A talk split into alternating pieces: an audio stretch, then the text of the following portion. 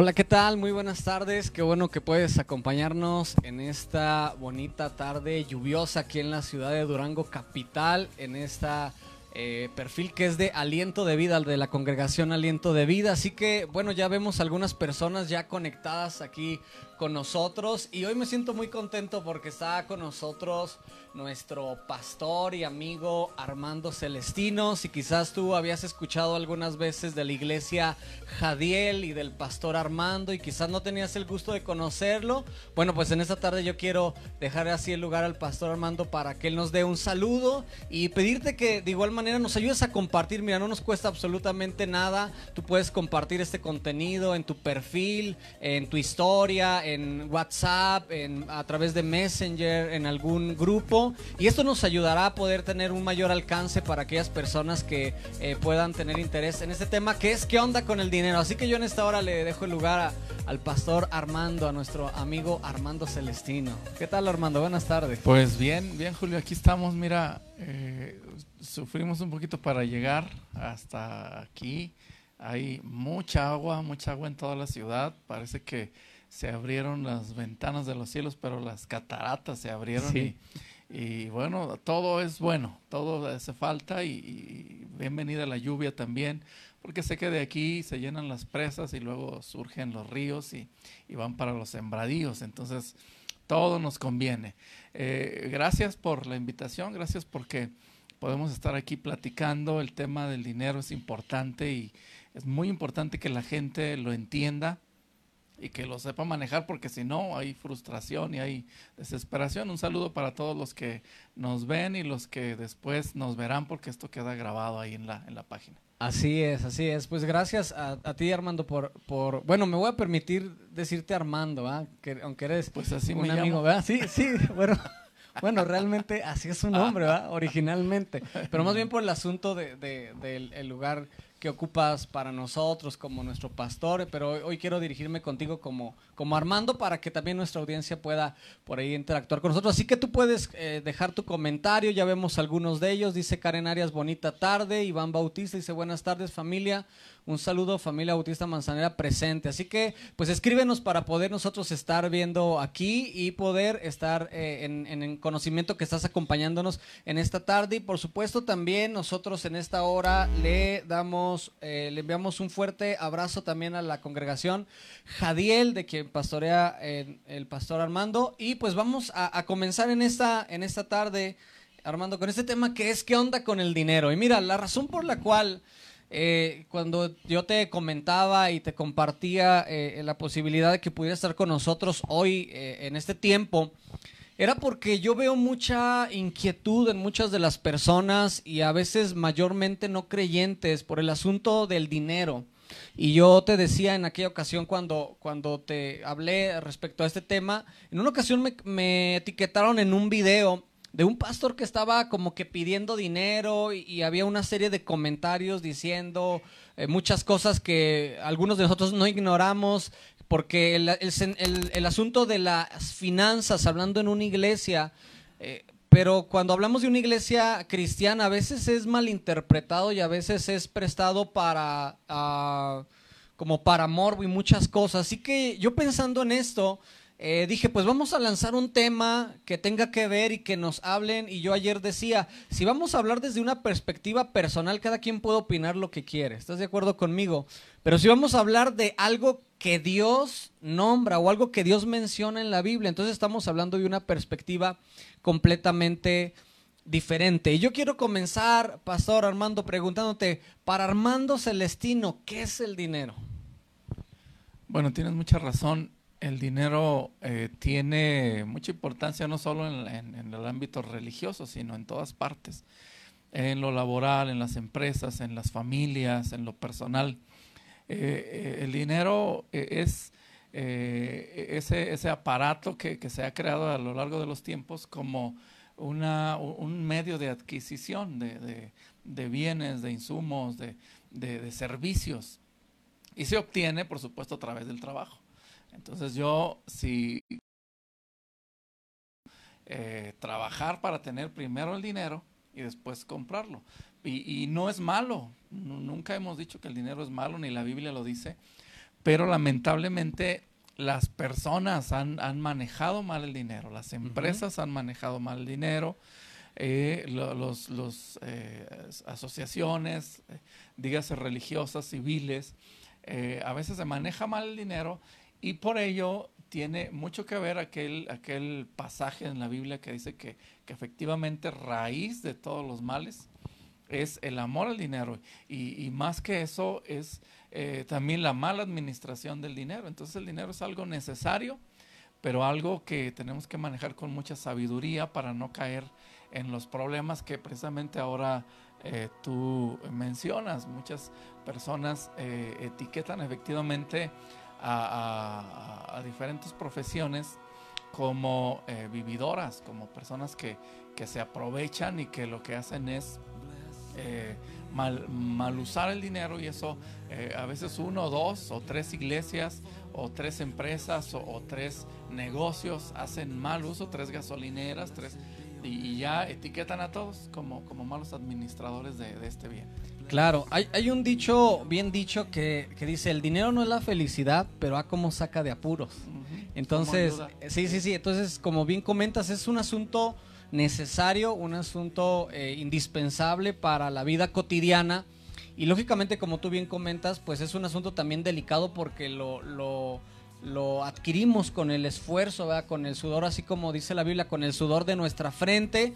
Y quizás por, es también por eso un asunto tan delicado hablar de, del mismo. Pero entonces podemos mencionar que es un asunto este, sumamente necesario y, que adquiere, adquiere un valor importante. Así que, pero ahora, ahondando un poquito en eso, hay un pasaje en el libro de Proverbios 23.7 que dice, Por, porque cuál es su pensamiento en su corazón, tal es él. Y yo quise abordar primeramente este asunto de qué es lo que representa para nosotros, pastor, el dinero, porque lo que percibimos es en lo que se convierte. Hay gente que vive para hacer dinero. Hay gente que vive para gastar dinero. Hay gente que, que este, desprecia incluso el dinero o, que no lo considera tan importante. Entonces, el concepto que yo tengo de dinero, el concepto que los demás puedan tener de dinero, pues es lógicamente la forma como, como se ve. Entonces, yo ya animo a toda nuestra audiencia que, que cambiemos el chip que cambiemos el chip y que hoy empecemos a ver esta perspectiva de dinero desde una perspectiva bíblica, desde una perspectiva espiritual, desde una perspectiva en la cual Dios quiere hablar a nuestras vidas y a nuestras personas. Pero Pastor Armando, ¿qué dice la Biblia sobre el dinero?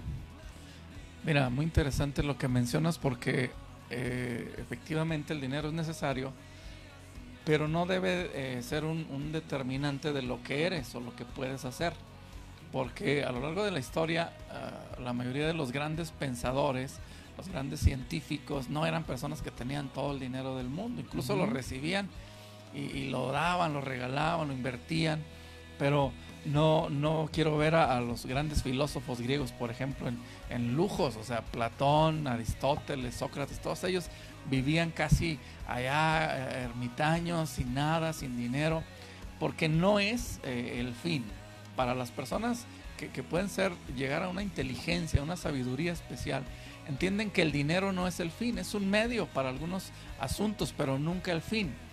Tengo aquí algunas anotaciones de lo que dice la Biblia sobre el dinero. Lo primero es que dice que lo merecen aquellos que lo trabajan. Oh. Y bien dice la escritura que el que no trabaja, que no coma. Que no coma. Entonces es un asunto de trabajo.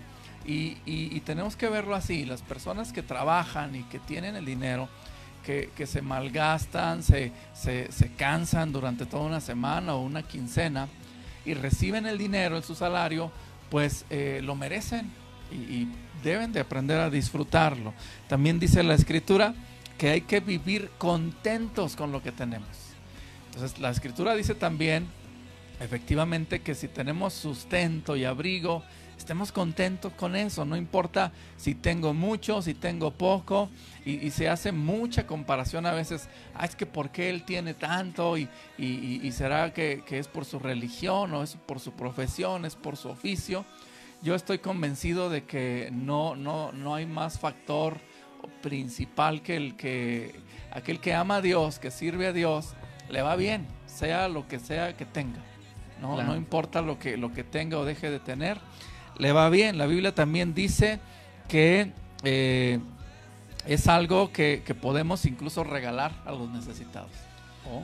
Porque nos gusta que nos digan, Dios te va a bendecir, Dios te va a pues, así, pero dice también, a Jesús le dijeron este, que, que, había que hacer con el dinero, que, mejor dárselo a los pobres. ¿Y qué dijo Jesús? A, Judas, a los pobres siempre los van a tener. Entonces siempre va a haber un pobre, un necesitado y, y, aquella persona que dice es que yo no tengo para dar. No es cierto, siempre va a haber alguien que tiene menos y que necesita algo que tenemos ahí y que tal vez ya no lo usamos.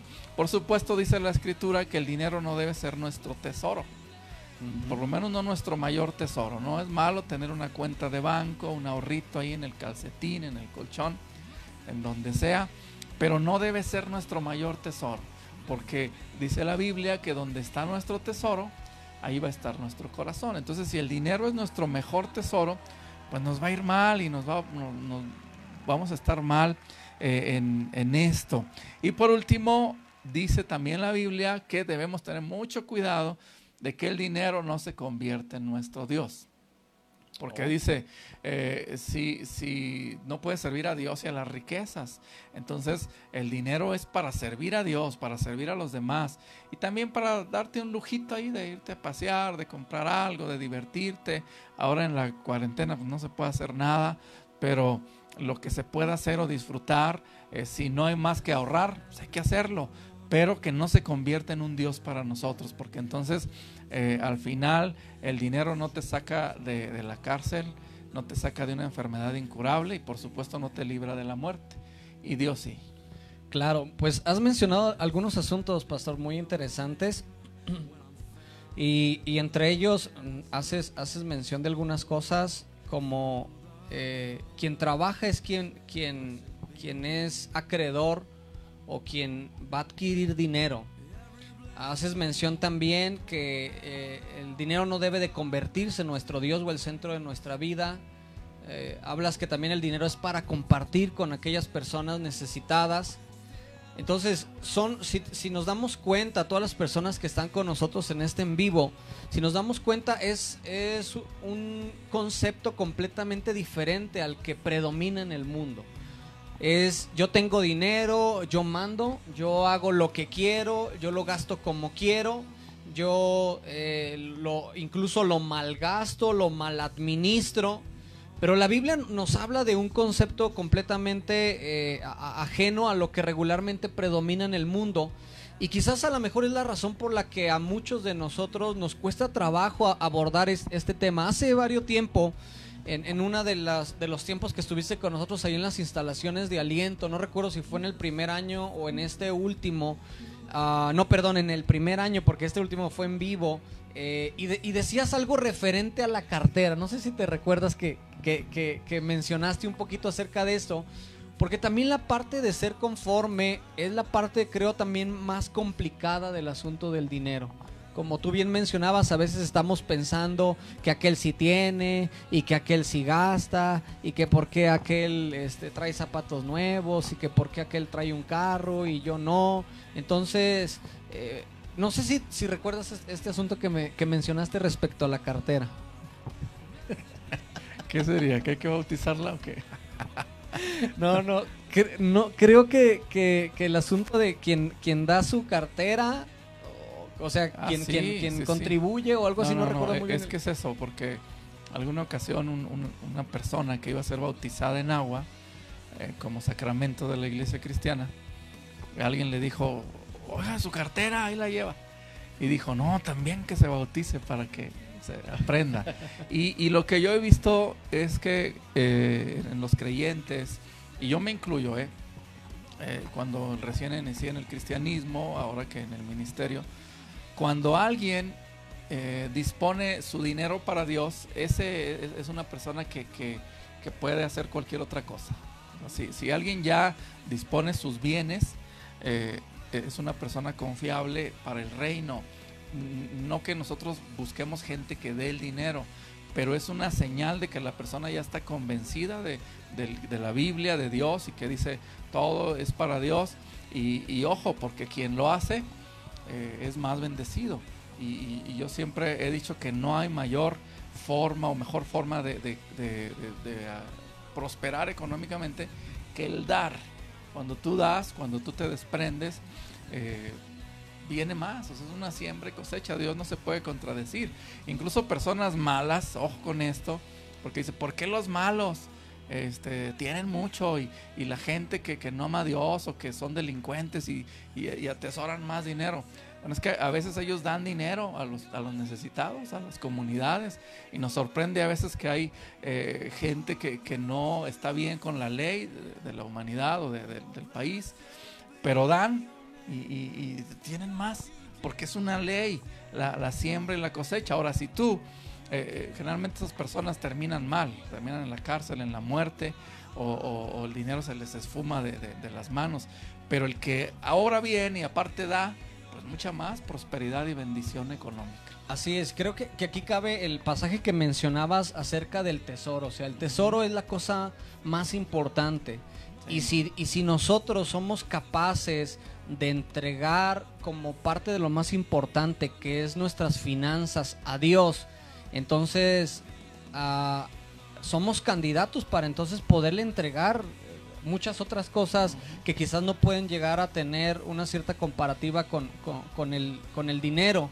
Y ahora lo que tú mencionas es muy cierto, yo, yo sé que creo, no, no estoy muy seguro si el fundador o, o el creador o el que ahorita eh, es propietario de la empresa Colgate, eh, da cuantiosas, eh, cuantiosos recursos a, iglesias y, a, movimientos que tienen que ver con la caridad, porque como bien dices tú, son hombres que han sabido decir, aquí hay bendición, aquí hay, aquí hay este, la oportunidad de seguir avanzando en dar, en dar, y como también bien has mencionado el asunto de la siembra, y la cosecha, lo que sembramos, pues es lo que vamos a, levantar y es lo que vamos a cosechar.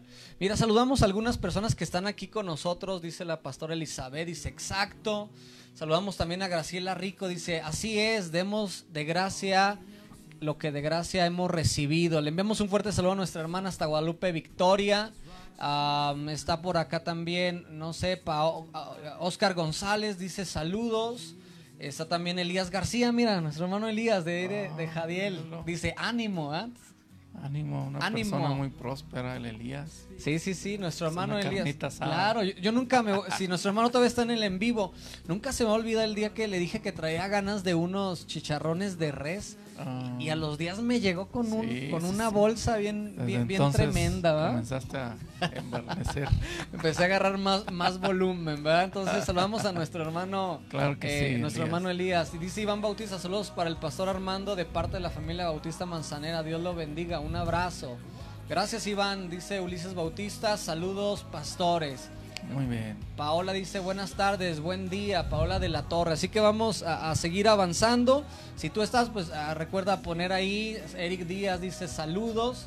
Francisco García, saludos hermanos de Aliento de Vida. Saludos Francisco, qué bueno que estás con nosotros en ese tiempo que es qué onda con el dinero. Entonces es muy interesante lo que entonces la Biblia dice y, uno de los pasajes que a mí me, llamó la atención y que ahorita mencionabas, eh, Armando, es Hebreos 13:5, en donde dice, manténganse libres del amor al dinero y conténtense con lo que tienen, porque Dios ha dicho, nunca te dejaré, jamás te abandonaré. Entonces es interesante que si Dios te dice en su palabra que Él no te va a dejar, entonces ¿cuál es la preocupación por el dinero? ¿Cuál es la preocupación por el asunto de, las finanzas?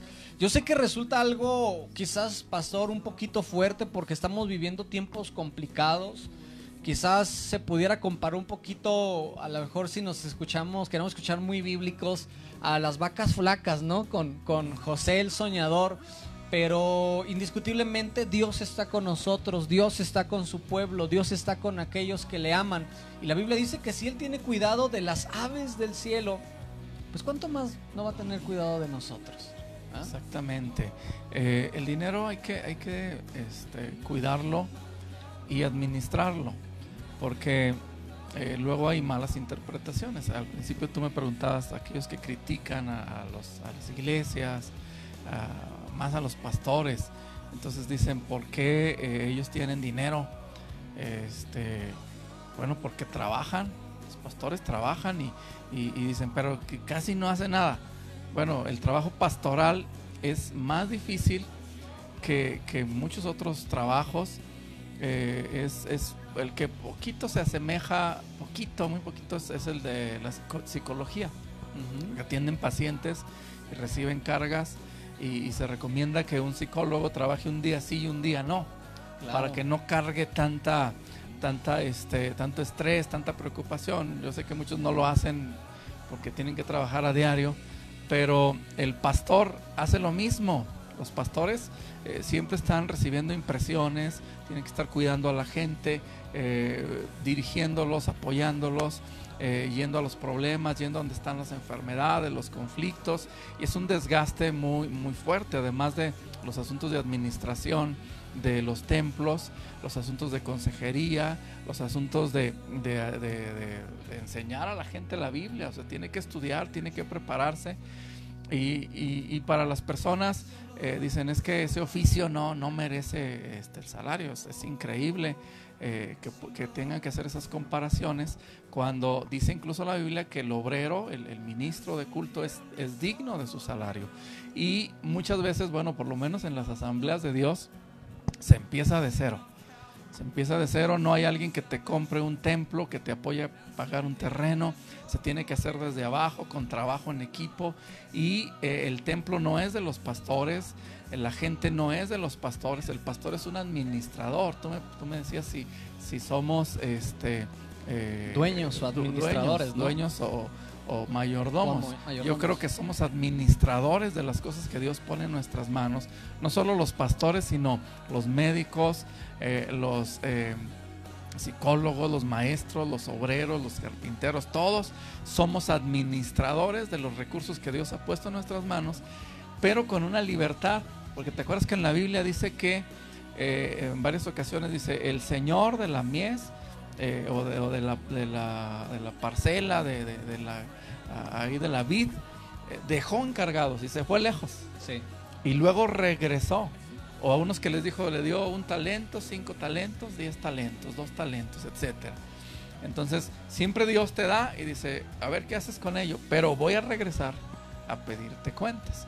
Entonces tenemos que ser buenos administradores y saber, Julio, ahorita que, estamos hablando de esto, que un día va a venir la muerte.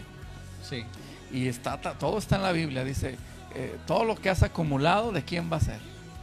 Hay gente que eh, es avaro, es envidioso, es acumulador y cuando muere ni siquiera le dice a nadie dónde está su dinero, se queda en la caja de ahorro, el banco dice, este ya nadie lo reclamó, ya nadie supo, aquí ya tenemos ganancia porque no lo disfrutó, ni lo heredó, ni lo compartió. Entonces, eh, muy mala actitud. Ojalá que nosotros aprendamos que esta vida es muy breve, vamos a disfrutarla, vamos a usar los recursos que Dios nos dé para bendecir a nuestra familia, para ayudar a los necesitados, y, y si nos sobra para ahorrar y para darnos algún gusto, pero saber que al final cuando ahora ya no estamos hablando de gente muy muy grande de edad, están muriendo muchos pastores, muchos conocidos y, ni, ni, oportunidad se les dio de hacer un testamento, de decir esto es tuyo, mi hijo, mi hija o, mi sobrino, y, y, mueren y el dinero ahí se queda. Entonces mejor disfrutarlo, administrarlo y que alguien sepa para quién se va a quedar cuando ya no estemos en la tierra. Así es, algo que, que, me... Perdón, ahorita saludamos a nuestro amigo Francisco de allá, Morán de, Guadalupe Victoria, y, claro que hace falta un rolecito, Francisco. Te enviamos un abrazo hasta allá y tenemos ya aquí listos unos cafés, pastor, ahí. ¿Ese, es de los comerciales? Sí, él es, él es, sí, de la barra. A ver. Ah, ¿Qué pasó? allá, a ver qué. Er, eran para allá. Que nos mande la barra. Sí, no, ya. Saludamos también a Ricardo Cuevas de, desde Ensenada. Dice, dos cracks. Saludos desde Ensenada. Saludos, Ricardo. Qué bueno que estás con nosotros en esta hora. Y nuestra hermana también Carmen dice, los pastores trabajan trabajan mucho. Y, en esto era algo en lo que quería yo centrar, porque eh, el, el, dedicarse al pastoreo, Armando, es también uno de los, de, de los oficios más riesgosos en el mundo. O sea, está catalogado como uno de los oficios en donde hay la probabilidad de, morir de, de, una manera joven o por situaciones que tienen que ver con el corazón. Porque efectivamente tú has dicho algo interesante, es mucho el trabajo. A veces desafortunadamente no es visualizado desde esa, desde esa perspectiva pero yo siempre lo he comparado como a un médico. Un médico a la hora que lo necesiten, ahí está a la hora que le llamen la urgencia, a operar, lo que tú uses hace unos días, nuestro niño se, se, nos cayó de la cama, eran las doce y media de la noche y mandándole yo mensajes a la pediatra y muy amable la pediatra contestándome a esa hora. Entonces es muy desgastante ciertamente el, trabajo que se hace. Y como bien dices, la Biblia dice, el obrero es digno de su salario, entonces hay dignidad en el asunto de esto, porque no puede ser que también eh, suceda lo que en un momento a un niño le preguntaron, ¿no? Se comenta una ilustración de que un niño le dijeron, ¿y tu papá en qué trabaja? Mi papá es policía y mi papá es bombero. Y entonces llegaron con un y ¿tu papá en qué trabaja? Dijo, no hay nada. Dijo, ¿cómo que nada? Dice, no, sí. ¿Y tu papá entonces a qué se dedica? ¿Qué hace? No, mi papá es pastor.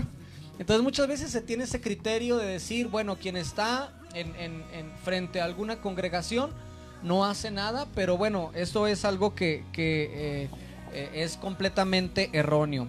Y hablando un poquito acerca de lo que bien mencionabas de, mayordomo, de dueños o administradores, me, llama mucho la atención que lo que mencionas, que sí la Biblia nos llama a que administremos, a que administremos nuestros recursos, a que administremos nuestras, nuestras finanzas. Y es algo, incluso hay una porción en la Biblia, en el Salmo 24.1, en la nueva traducción viviente, dice, la tierra es del Señor y todo lo que hay en ella, el mundo y todos los habitantes le pertenecen.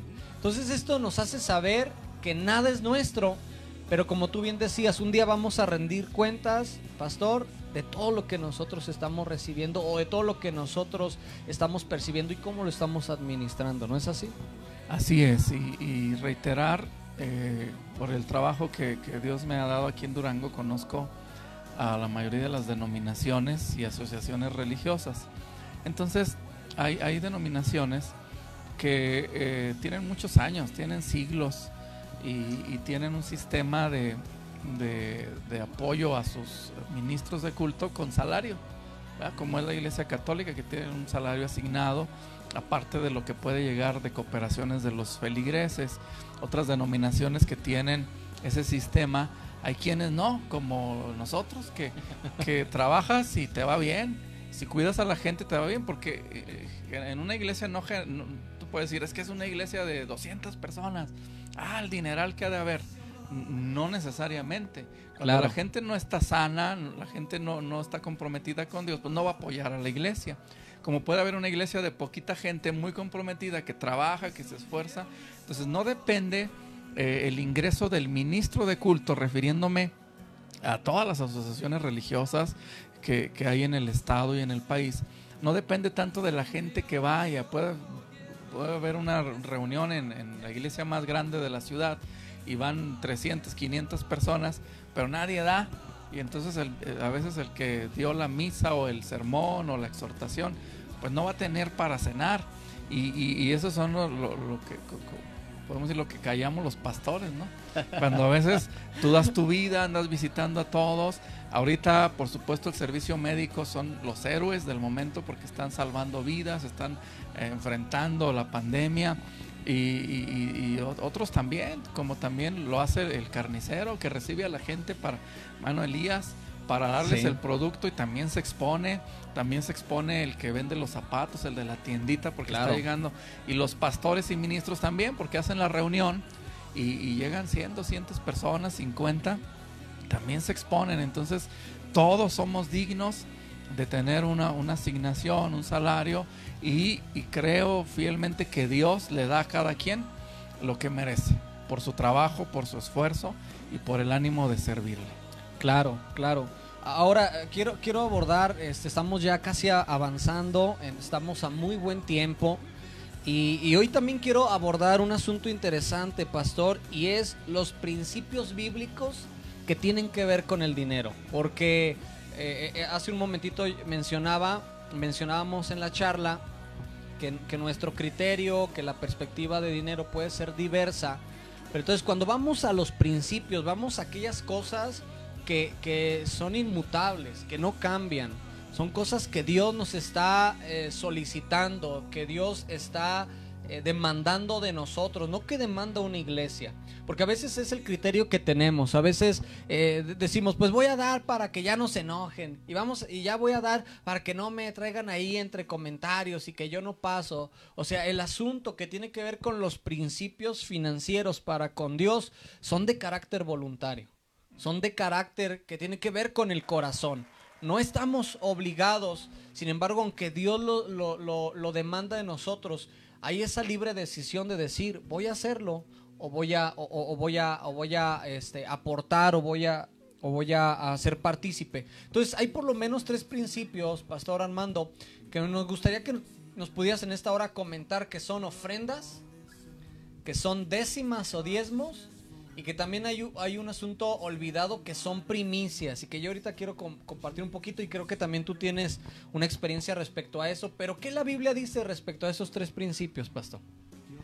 Eh, es que este es un asunto de, educación, de, conocimiento, de discipulado, de enseñanza en las iglesias, porque se ha criticado mucho a la iglesia cristiana por el asunto de, los diezmos, pero es un asunto bíblico y, y dice, hay quien dice que fue solo en el Antiguo Testamento, que el Nuevo Testamento, hay mucho argumento eh, para refutar los comentarios de personas que lo que quieren es afectar.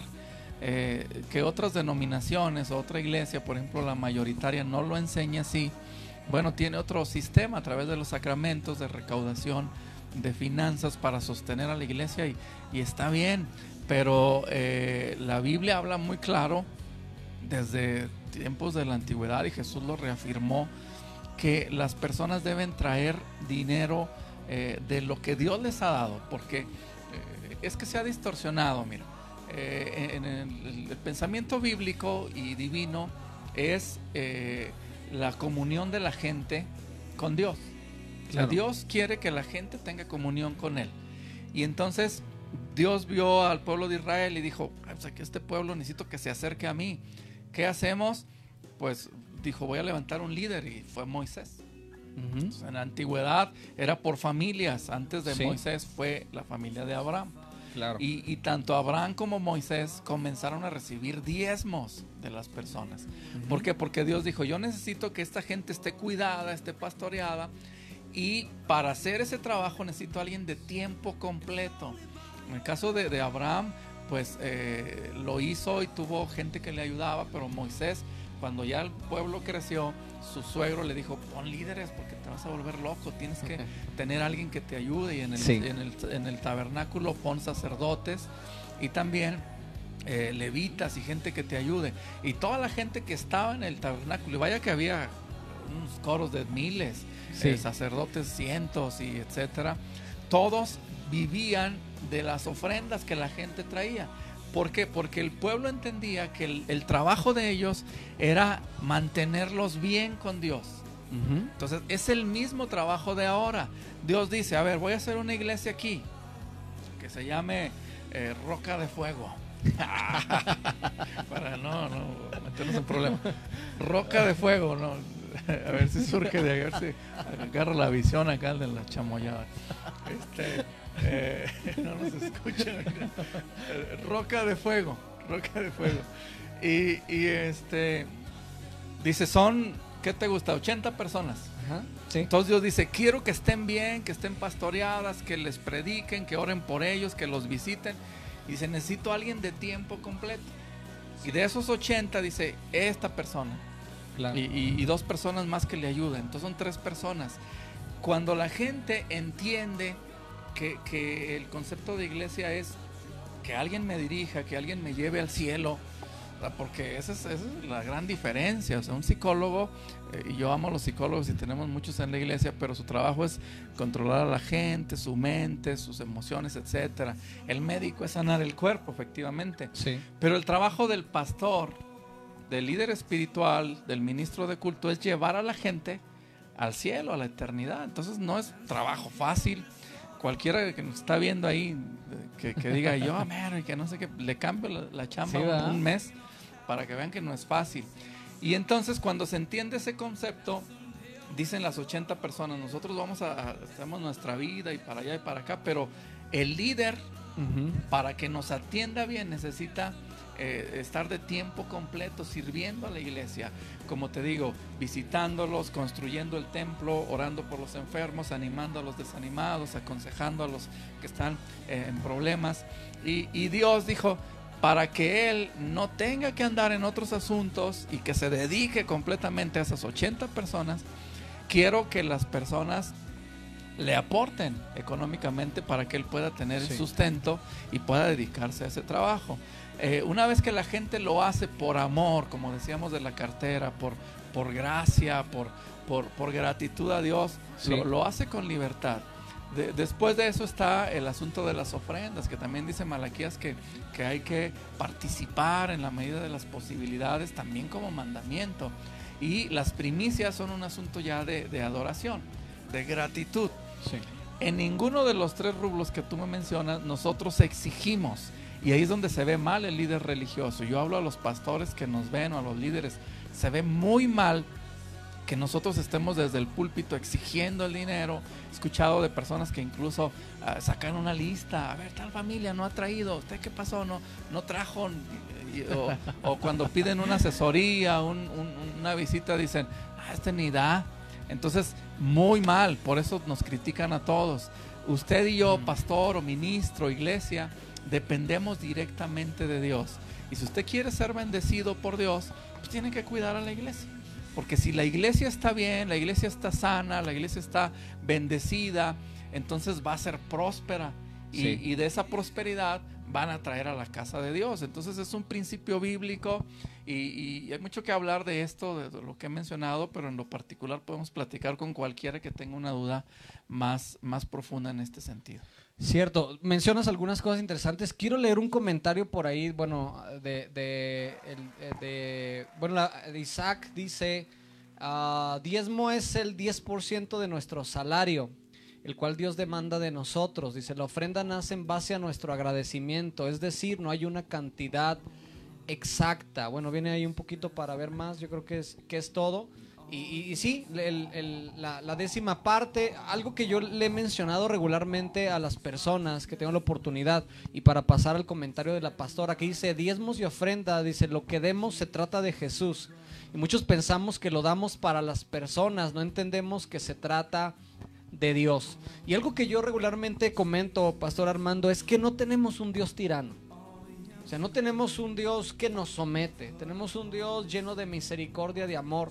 Y yo a veces cuando tengo la oportunidad de aportar, de aportar o, referirme a este tema que es muy delicado, a veces yo le digo a, a, las personas, mira, Dios es tan bueno, es tan, si me pudieran permitir la expresión, es tan buena onda que nos deja el 90%, hablando del de las décimas o de diezmos, y nos dice, dame el 10%. O sea, creo que sería muy injusto que Dios nos dijera, dame el 90% y quédate con el 10%.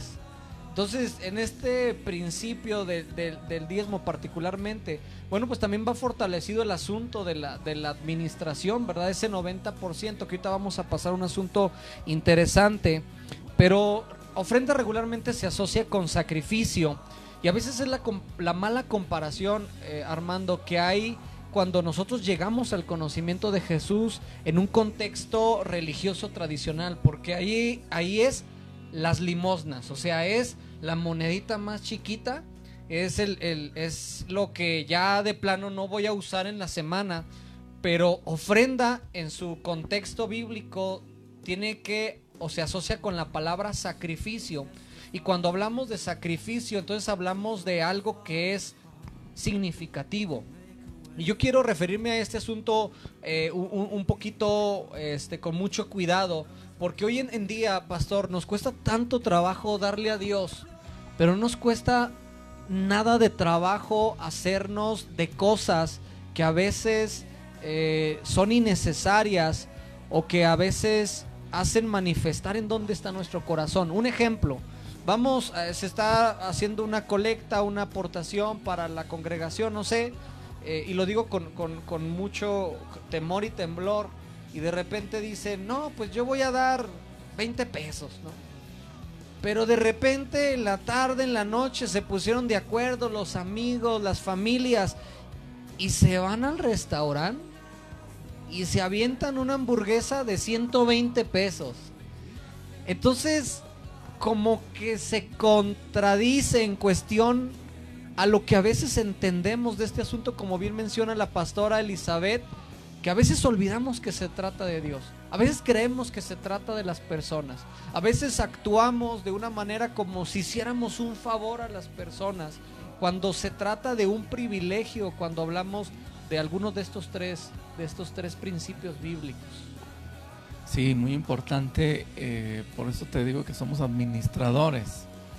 Y, aquí eh, es, muy delicado. Sé que la iglesia está viendo, está escuchando.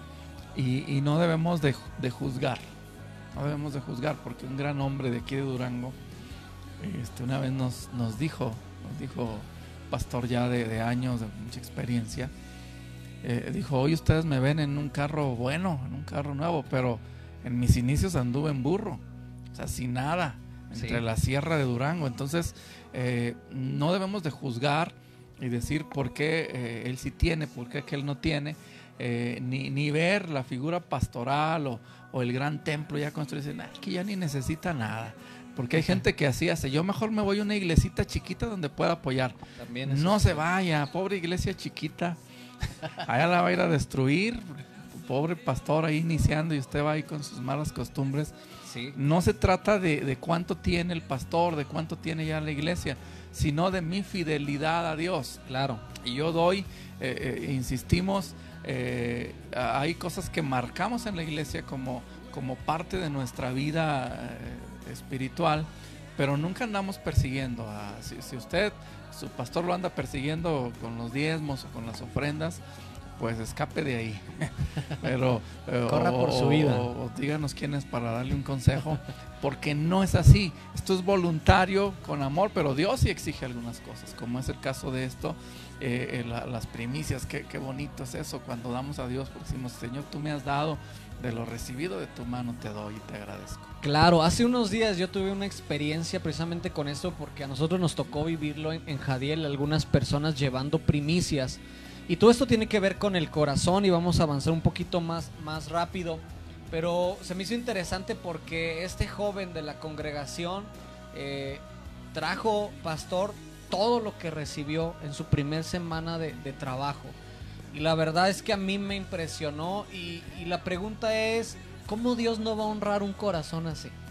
¿Cómo no va a honrar un corazón que está dispuesto a bendecir, que está dispuesto a dar? Entonces ahí es donde hablamos de otro factor indispensable, que es la generosidad. ¿Qué es la generosidad? ¿Qué nos puedes decir respecto a la generosidad, Pastor Armando? Bueno, ya mencionamos la ley de la siembra y la cosecha. Y, aquí el asunto es que eh, en cuanto al dinero, no mejor que los bancos que te pueden dar intereses o, que hacer una apuesta y ganar el doble o trabajar más por el dinero, lo, mejor que puede hacer una persona para eh, ser más próspero es ser generoso porque Dios no, no se olvida de nada. Y, y- por eso decimos que no se trata nada más de, dinero en el ofrendero, en, el- arca de, de los diezmos, en, etcétera, en la iglesia. Porque Jesús dijo muy acertadamente, eh, no tuve comida y me diste de comer. Sí. Eh, No tuve vestido y me, vestiste. Estuve en la cárcel y me visitaste. En el hospital y fuiste conmigo. Entonces, eh, nunca pierda la oportunidad de ser generoso con alguien. Acuérdese que siempre va a haber gente ahí necesitada. Y, y si algo he aprendido yo en estos años, en este tiempo, es que eh, a Dios nunca se le gana. Tú das y Dios te da más. Y das y Dios te da más. Y, y- y, por ejemplo, ahora, este, en el tiempo de, de la, de la pandemia, muchos se preocuparon, muchos dijeron es que cierran las empresas, es que la gente no sale, la gente no compra, pero en ningún la- lado vi, salvo un mensaje por ahí aislado, que dijeran qué van a hacer los pastores. Aquí en Durango se cerraron las iglesias por tres meses y otras todavía no pueden abrir. Entonces, eh, ¿qué, pasa o qué pasó con, con, las iglesias, con los pastores? No solamente de la iglesia cristiana, sino de otras denominaciones, de otras asociaciones. Bueno, creo fielmente que en base a la generosidad y la fidelidad que ese ministro de culto experimentó o vivió antes de la pandemia, Dios le sostuvo durante la pandemia. Y, no sabemos de dónde llegó, hemos escuchado testimonios, es que yo no supe de dónde me llegó, pero Dios me suplió, Dios me ayudó, hasta pude arreglar el carro, pude eh, comprar aquello, pagar la escuela, los útiles, lo que sea, porque estamos hablando de generosidad. Y yo les animo hoy a que sean generosos, sean generosos y, y comenzando con la esposa, ¿eh? Ahí va a decir, ahí va a decir Lorena, mírala, ya está diciendo Lorena que comenzando con la esposa. Sí. Eh, una buena tierra para el esposo, para que ya a ver si ya se anima. Alguien aquí está recibiendo palabra. Una buena tierra para el esposo es darle a la esposa, fíjate. Aunque parece responsabilidad, por ejemplo, si tú, Julio, le, le das tanto para el gasto a Lorena, eh, es tanto de, por semana o por quincena, no sé. Pero si le das una extrita, que dices, esto es para la comida, pero esto es para ti, mi vida. Ay, ay, ay. Es un, Hay poder. Eh, en el asunto familiar, eh, Dios te, te, lo regresa, no sabes ni por dónde.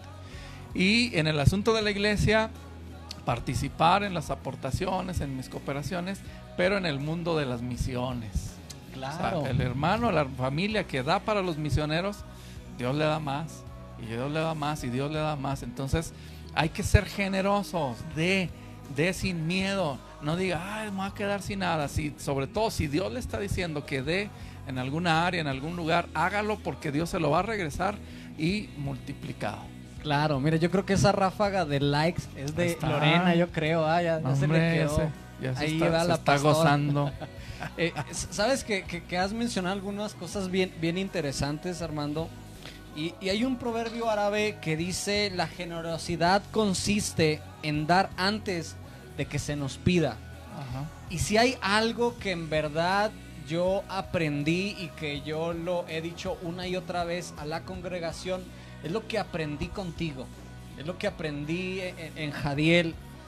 En verdad, nosotros Dios nos sorprendió y, y la verdad yo quise ser muy cuidadoso para abordar este tema con alguien que tiene las, ¿cómo pudiéramos decir? Las marcas, las marcas de, el proceso, las marcas de hacer lo correcto. Y en verdad algo que a nosotros nos, nos, ha inspirado, Armando, y nos ha sorprendido, y ahorita todo lo que mencionabas, dar para las misiones. Bueno, nosotros sabemos que la congregación Jadiel es alguien que lo ha hecho fielmente durante mucho tiempo el asunto de, dar un extra. Nosotros lo vivimos cuando estuvimos con, ustedes colaborando. Yo nunca voy a olvidar esos domingos, esos servicios que, nos bendecías a través de, del salario o a través de, la aportación que, ustedes generosamente nos daban. Y recuerdo muy bien tus palabras. Decías, ahí te va para un pollito. o un pollón, ¿verdad?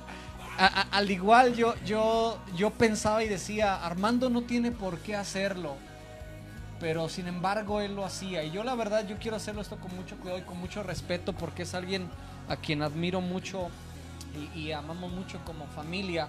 Y nosotros pudimos ver esa generosidad en, la vida de Armando.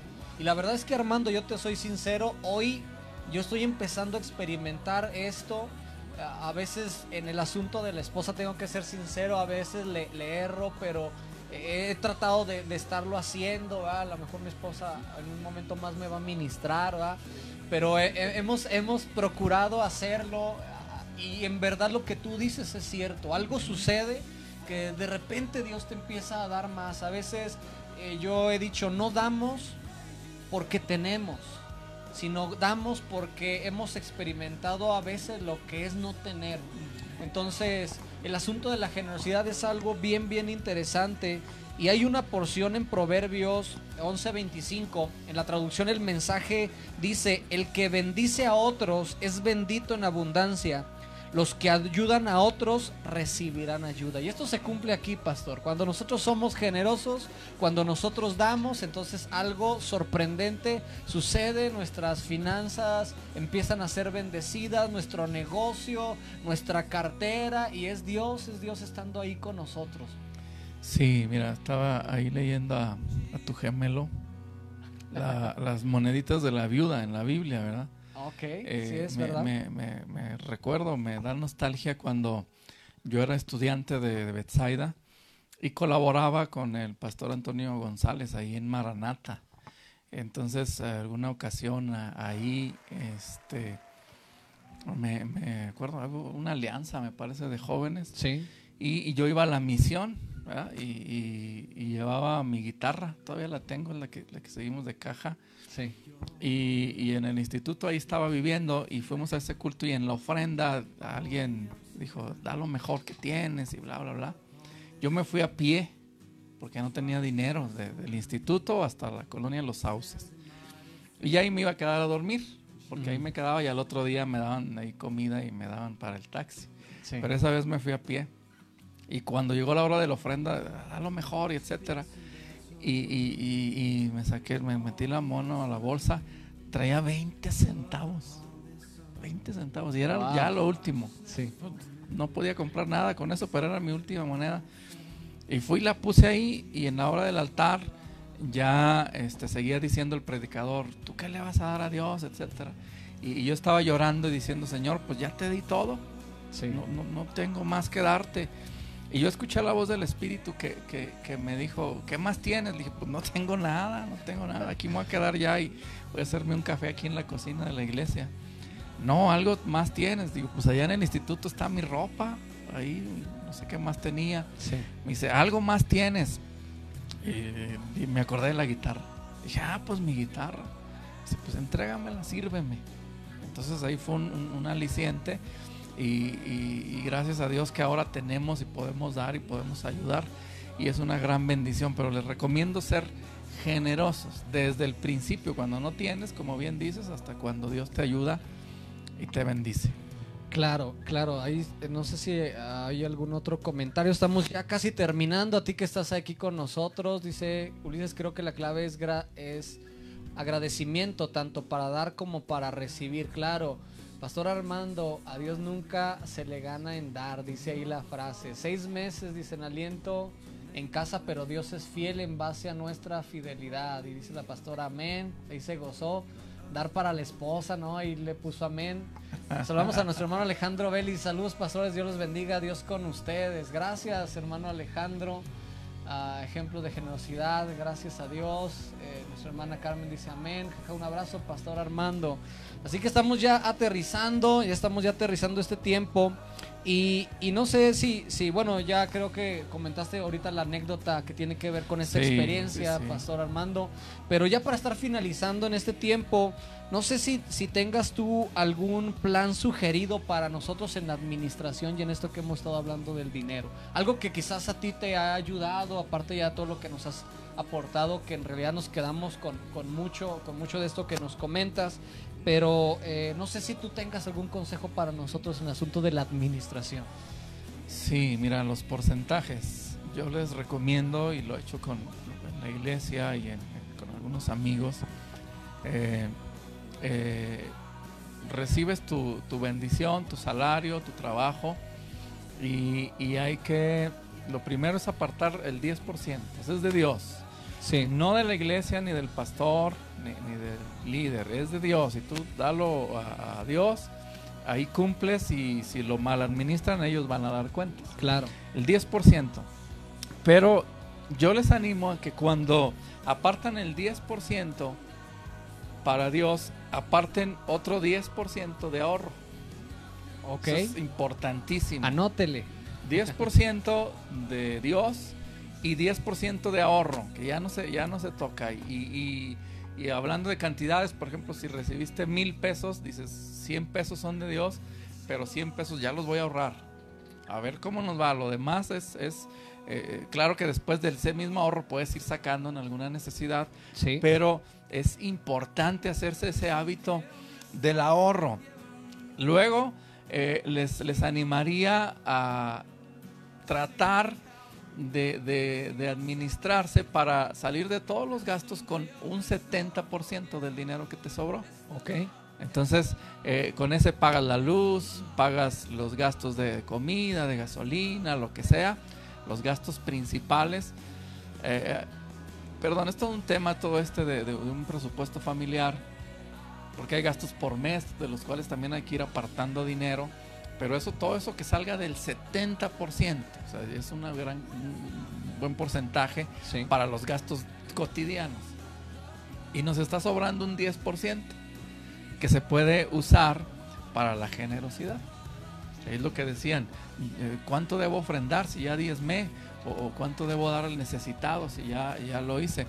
Bueno, que, que un 10% al final sea para la, obra de generosidad para dar la ofrenda, para ver si falta algo en la iglesia, si le falta algo a mis papás en su casa, si veo a alguien que está en necesidad. Ahorita hay mucha gente muy necesitada.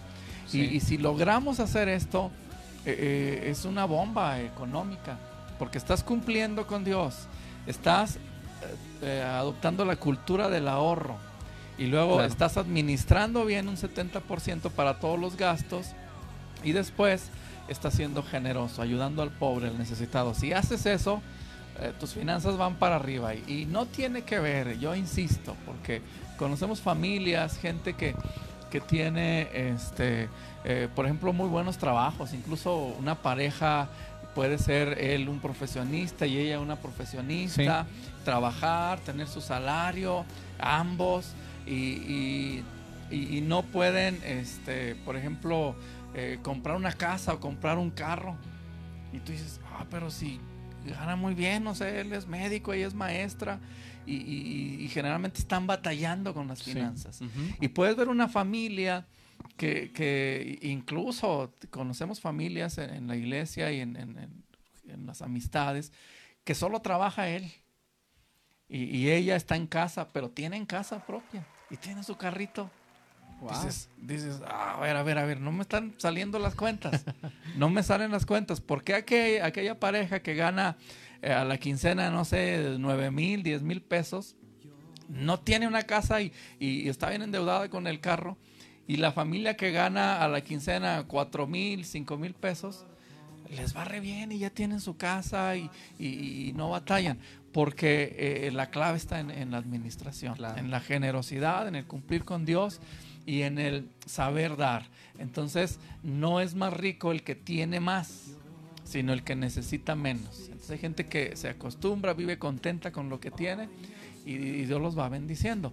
Pero si, si son generosos y cumplen con Dios, pues las cosas van a cambiar. Creo, pastor, para ya estar terminando, creo que hoy nos has dado eh, el tesoro, el tesoro de, tu la, ¿no? De, la fe, es la eh, bueno, lo que hemos hecho y Dios nos ha bendecido.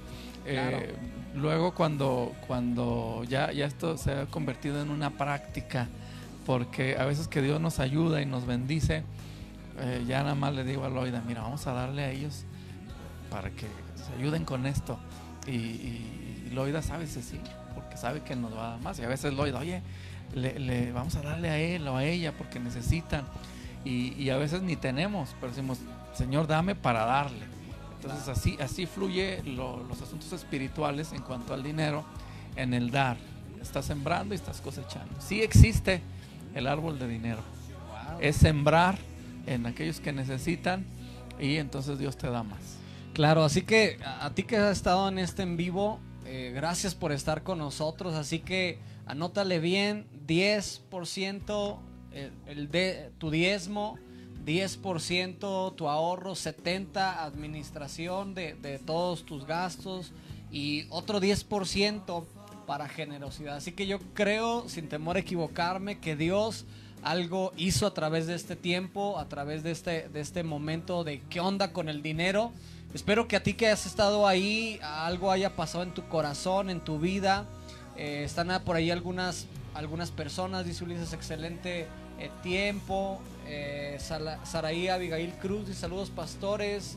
Dios les bendiga. Pablo Isaías está dando ahí un aplauso, creo. Son aplausos. no sé, había por ahí creo, dice, no es más rico el que tiene más, dice, sino el que necesita menos. Eso a Daniela le impactó, ahí se la va a llevar ahí ya de Guadalupe Victoria, Daniela se va a llevar. ¿Es de la barra? No. Sí, ella es. Ah, es de la sí, barra. sí, sí. ¿Verdad, Vamos Dani? a- Saludos. Hay, hay que ir a la barra. No hay que ir, no, acá en Durango ya estamos haciendo promoción, Dani. Yo creo que Sí, sí, hay sí. que abrir una sucursal ya, ya en Durango, hay que dar ese paso de fe, ¿no? Entonces, este, pues gracias por quedarte con nosotros en este tiempo. Esperemos que lo hayas disfrutado juntamente con nosotros. Por ahí vi un comentario, creo, de, de Lupita Solórzano. Ya no alcancé a leerlo, pero sí, sí me di un poquito cuenta de, de lo que, de lo que escribía referente a lo que estamos aportando. Así que gracias a todos los que pudieron estar con nosotros en este, en este tiempo. Y, y eh, y anhelamos en verdad que Dios bendiga tu vida, que bendiga tu persona, que tú puedas experimentar a otro nivel la bendición de Dios.